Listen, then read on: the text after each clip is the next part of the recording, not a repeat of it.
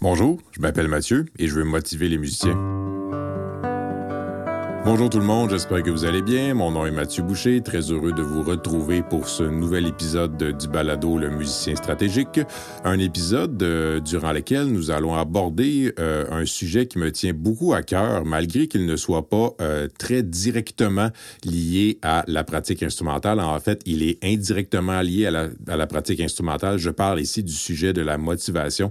Je dis indirectement lié parce que ce ne sont pas nécessairement des stratégies à proprement dit travailler, mais ça concerne tout l'état d'esprit dans lequel on travaille. Donc voilà pourquoi ça chapeaute un peu le sujet, oui, de la pratique instrumentale, mais aussi de l'enseignement et aussi de l'accompagnement des parents euh, pour euh, l'accompagnement des enfants par euh, leurs parents. Donc un, un, sujet assez général qui m'intéresse beaucoup. Donc, comme je le disais, parce que d'une part, ça dirige la motivation, c'est ce qui dirige l'énergie qu'on va dévouer à un apprentissage. C'est un sujet de recherche en général qui est très attaché, euh, plus précisément en musique, je dirais, très attaché à la poursuite des leçons. Donc, comment faire pour que les jeunes musiciens, les jeunes musiciennes continuent à jouer de leur instrument et n'abandonnent pas. C'est un sujet aussi, pour euh, continuer à parler des jeunes musiciens, sur lequel euh, les adultes dans la vie de l'enfant, donc les parents et le professeur, peuvent jouer un rôle très important et souvent euh, plus, plus important que ce qu'ils croient.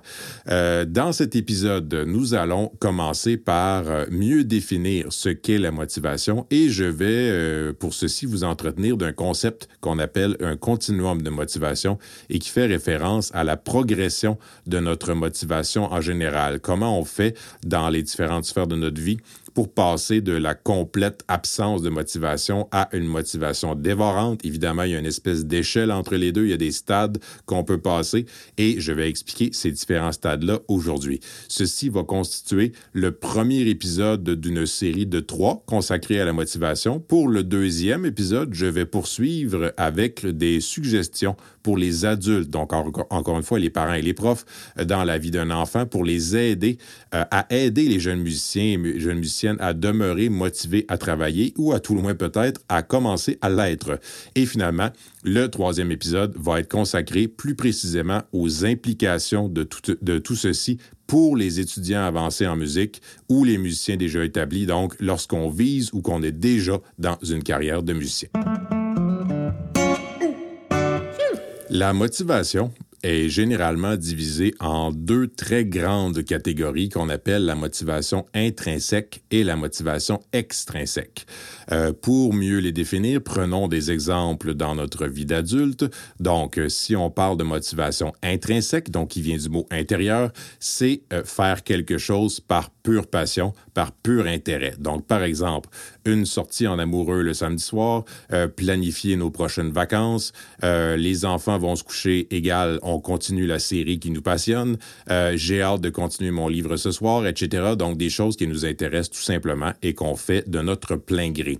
À l'opposé, la motivation extrinsèque correspond à faire une action pour quelque chose. Donc, aller travailler le lundi matin pour payer l'hypothèque, faire le ménage de la maison pour ne pas avoir honte lorsque les invités arriveront, aller chez le dentiste, assister à une réunion pour faire bonne figure auprès du nouveau patron, etc. Donc, à chaque fois quand on a une motivation extrinsèque à faire quelque chose, on a une raison justement pour le faire qui n'est pas nécessairement de notre plein gré.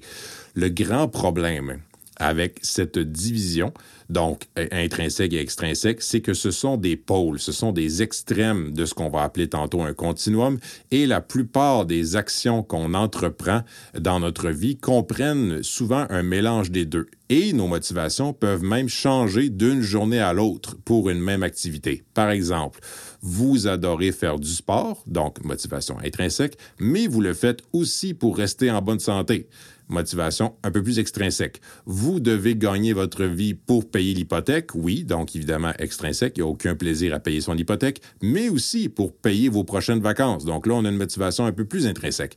Vous faites le ménage euh, de la maison pour éviter d'avoir honte, motivation extrinsèque, mais peut-être aussi pour offrir un milieu de vie un peu propre à vos enfants. Donc là, c'est quelque chose de très, très intrinsèque. Euh, je pourrais continuer à vous donner des exemples comme ceci à ne plus finir. L'important, c'est de comprendre que nos motivations ne sont pas toutes noires ou toutes blanches. On se retrouve souvent dans une zone grise entre les deux, ce qui est tout à fait correct. Avant que des chercheurs raffinent notre, compréhension pardon, de la motivation, il était facile de tomber dans le panneau intrinsèque égale bon, extrinsèque égale mauvais.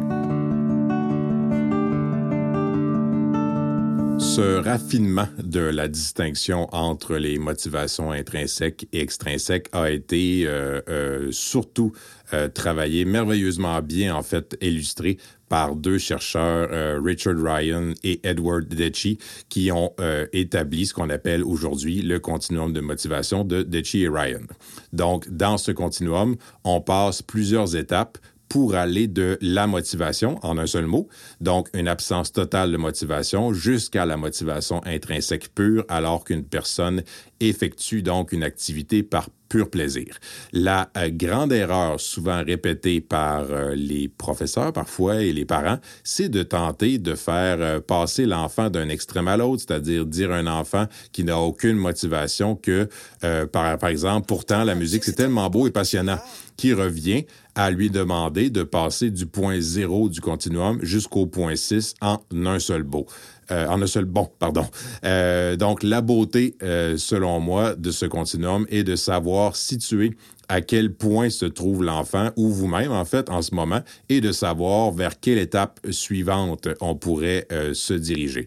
Donc, on va commencer par examiner chaque, chaque stade de ce continuum un par un. Premier stade. Le premier stade euh, s'appelle en fait le stade de la motivation en un seul mot, donc l'absence totale de motivation. Euh, par exemple, dans ce cas-ci, la, personne va se dire je joue d'un instrument de musique, mais je ne sais pas pourquoi. Je déteste la musique. Dans ce cas-ci, l'enfant ou l'apprenant en fait n'a clairement pas de motivation à jouer de son instrument et euh, probablement encore moins à répéter. Euh, donc évidemment, elle est pas très compliquée cette étape-là. Il n'y a pas aucune, il n'y a aucune motivation. Donc la suite du continuum en fait comporte quatre points qui sont associés à de la motivation extrinsèque. Donc, quatre points avec des raisons extérieures à la personne avant d'arriver à la fameuse motivation intrinsèque, celle qu'on vise tout le temps. Euh, donc, la sixième étape de ce continuum. Donc, on va commencer par la première, euh, la première étape, en fait, des motivations extrinsèques. Deuxième stade. Le deuxième stade du continuum, donc celui où on commence à avoir une motivation, mais une motivation qui est quand même extrinsèque, euh, s'appelle la régulation externe. Là, je vous mets en garde. D'habitude, quand j'enseigne le continuum de Desi Ryan, euh, je ne perds pas beaucoup de temps avec les noms qui sont parfois très compliqués pour les stades. Et ce que je vous invite à faire, en fait, c'est tout simplement de retenir l'espèce de mots-clés que je vais vous suggérer pour chacune de ces stades-là. Donc, le premier, évidemment, il y avait pas vraiment de mots-clés, il n'y en a pas de motivation. Donc, aucune motivation. Assez simple. Ce deuxième stade-là, motivation extrinsèque à régulation externe, un nom un peu compliqué, c'est celui que j'aime bien appeler récompense ou punition. Récompense ou punition. Donc, dans ce cas-ci, euh, les actions sont, euh, sont contrôlées uniquement par ses conséquences que sont, entre autres, la récompense ou la punition. Donc, par exemple, ma mère va me punir si je n'ai pas travaillé cette semaine. Maman!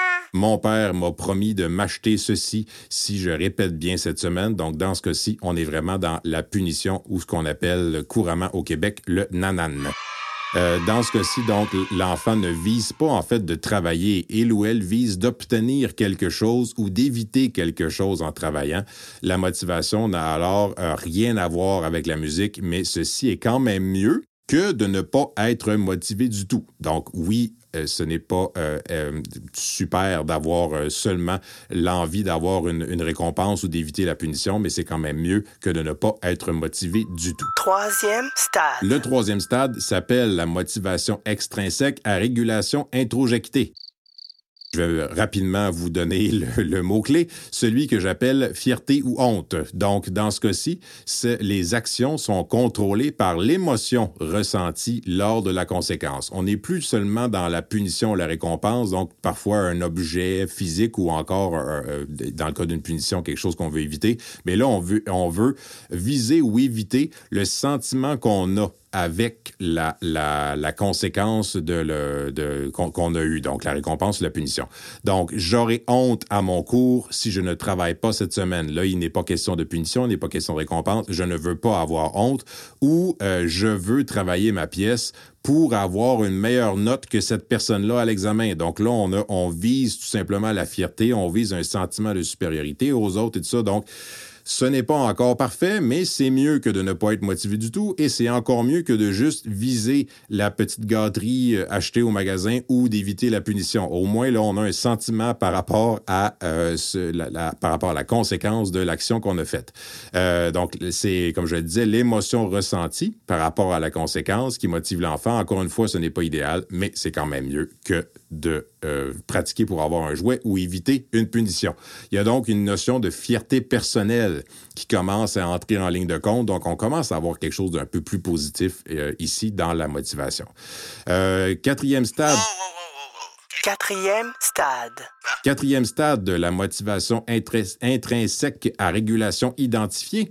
Euh, dans ce cas-ci, on a une reconnaissance de la valeur d'un comportement, de son utilité. C'est le mot-clé. Donc, par exemple, pratiquer pour améliorer sa dextérité. Il faut travailler si je veux m'améliorer. Le travail, par exemple, de mon instrument m'aide à me concentrer à l'école. Donc, dans ce cas-ci, on reconnaît une utilité au travail qui n'est pas, qui, est beaucoup plus complexe euh, que simplement la fierté ou la récompense, quoi que ce soit. Donc, ça m'est utile parfois dans d'autres sphères de ma vie. Et bien qu'on soit encore dans la motivation extrinsèque, il faut reconnaître qu'on commence sérieusement à être dans une espèce de zone grise.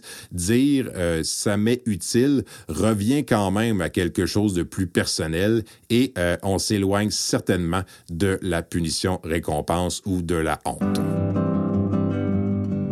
L'avant-dernier stade du continuum est en fait le dernier qui a, qui a un lien avec la motivation extrinsèque s'appelle la motivation extrinsèque à régulation intégrée. Le mot-clé que j'associe à ce stade est le mot identité. Donc, il y a une intégration de la valeur de l'activité à notre identité. Dans ce cas-ci, un musicien ou musicienne va dire je suis un musicien, je suis une musicienne, donc je travaille mon instrument chaque jour. Les grands musiciens et les grands musiciennes font beaucoup d'exercices techniques, donc je vais faire des exercices techniques puisque je suis un grand musicien ou une grande musicienne en devenir. C'est ici donc le point euh, le plus élevé de la motivation extrinsèque. Euh, nous ne sommes pas encore au stade de dire je joue par pure passion, mais il demeure quand même que nous sommes dans quelque chose de très, très personnel. La personne qui développe une identité par rapport à son travail instrumental, à une activité, va certainement être motivée à le faire puisque, entre guillemets, c'est ce que je suis, c'est ce que la personne est.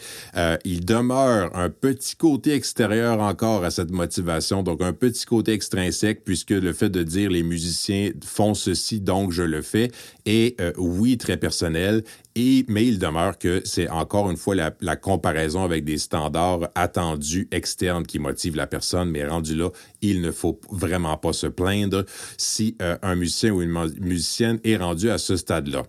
Euh, le dernier stade, le, final, euh, qu'on appelle donc la motivation intrinsèque, dans ce cas-ci, je l'ai déjà abordé, c'est tout simplement une implication de son plein gré. C'est le mot plein gré, en fait, que je que j'associe à ce, ce, euh, stade-là.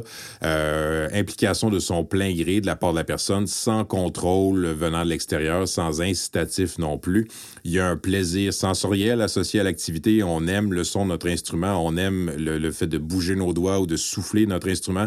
Il y a un sentiment d'accomplissement, sentiment d'accomplissement qui est pas nécessairement euh, guidé par la comparaison avec les autres, mais surtout par la comparaison avec soi-même. Donc, une amélioration des, connaissances. La personne va dire qu'elle adore jouer, elle a l'impression de s'améliorer par rapport à elle-même euh, de façon antérieure. Donc, la personne à, battre n'est pas le voisin ou la voisine euh, qu'on veut, pour lequel on veut être meilleur que cette personne-là, mais en fait, nous-mêmes, on veut avoir une impression de s'améliorer et c'est ça qui motive la personne. Donc la personne va dire qu'elle adore jouer et c'est évidemment le summum alors que euh, la personne fait de la musique avec autant d'intérêt que les autres loisirs de sa vie. J'achève mon propos de cet épisode avec quelques mises en garde. Attention! D'abord, euh, chaque stade ou point euh, du continuum n'est pas permanent.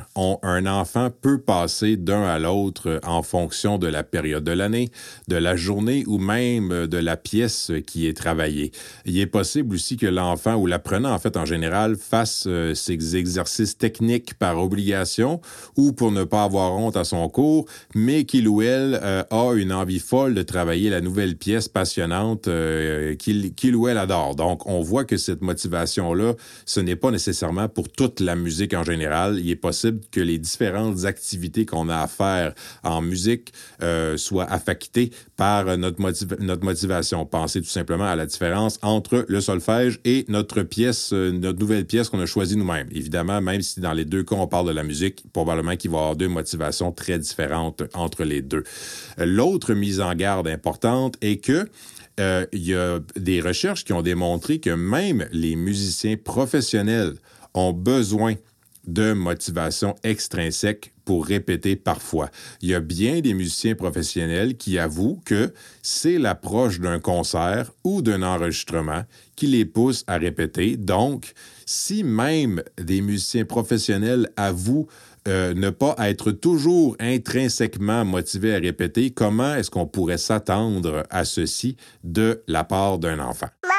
Dernière mise en garde, euh, la motivation à, à travailler l'instrument n'a pas de lien direct avec l'amour de la musique. Ça, c'est une distinction importante. Le meilleur exemple de ceci concerne ce que je viens tout juste de dire. Pour qu'un musicien ait atteint un niveau professionnel, il faut qu'elle ait énormément travaillé et c'est souvent un amour profond de la musique et de l'instrument qui va donner l'énergie euh, nécessaire pour le faire. Toutefois, adorer la musique adorer son instrument ne veut pas dire adorer, répéter chaque jour de l'année, tout le temps et tout ce que la personne a à faire. Donc, il y a une distinction importante à distinguer entre la motivation à pratiquer et la passion pour la musique, qui sont deux sujets euh, complètement différents.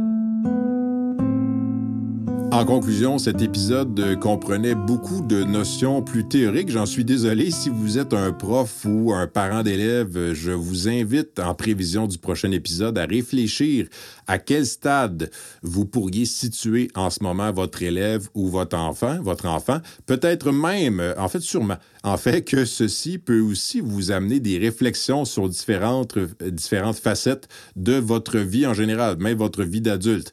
Dans le prochain épisode, je vais vous proposer des avenues pour faire avancer les jeunes musiciens dans ce continuum parce que euh, à court terme, on devrait préférablement euh, viser le stade suivant du continuum plutôt que de viser constamment la motivation intrinsèque à tout prix.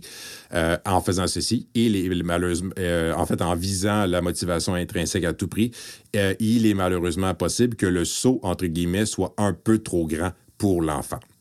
Si vous êtes parent d'ailleurs et que vous écoutez un épisode de, ce podcast, que vous écoutez euh, cet épisode euh, du podcast pour la première fois, euh, je vous invite à aller écouter l'épisode 9 de la saison 1 qui est justement consacré à l'implication des parents dans le cheminement musical de leur enfant.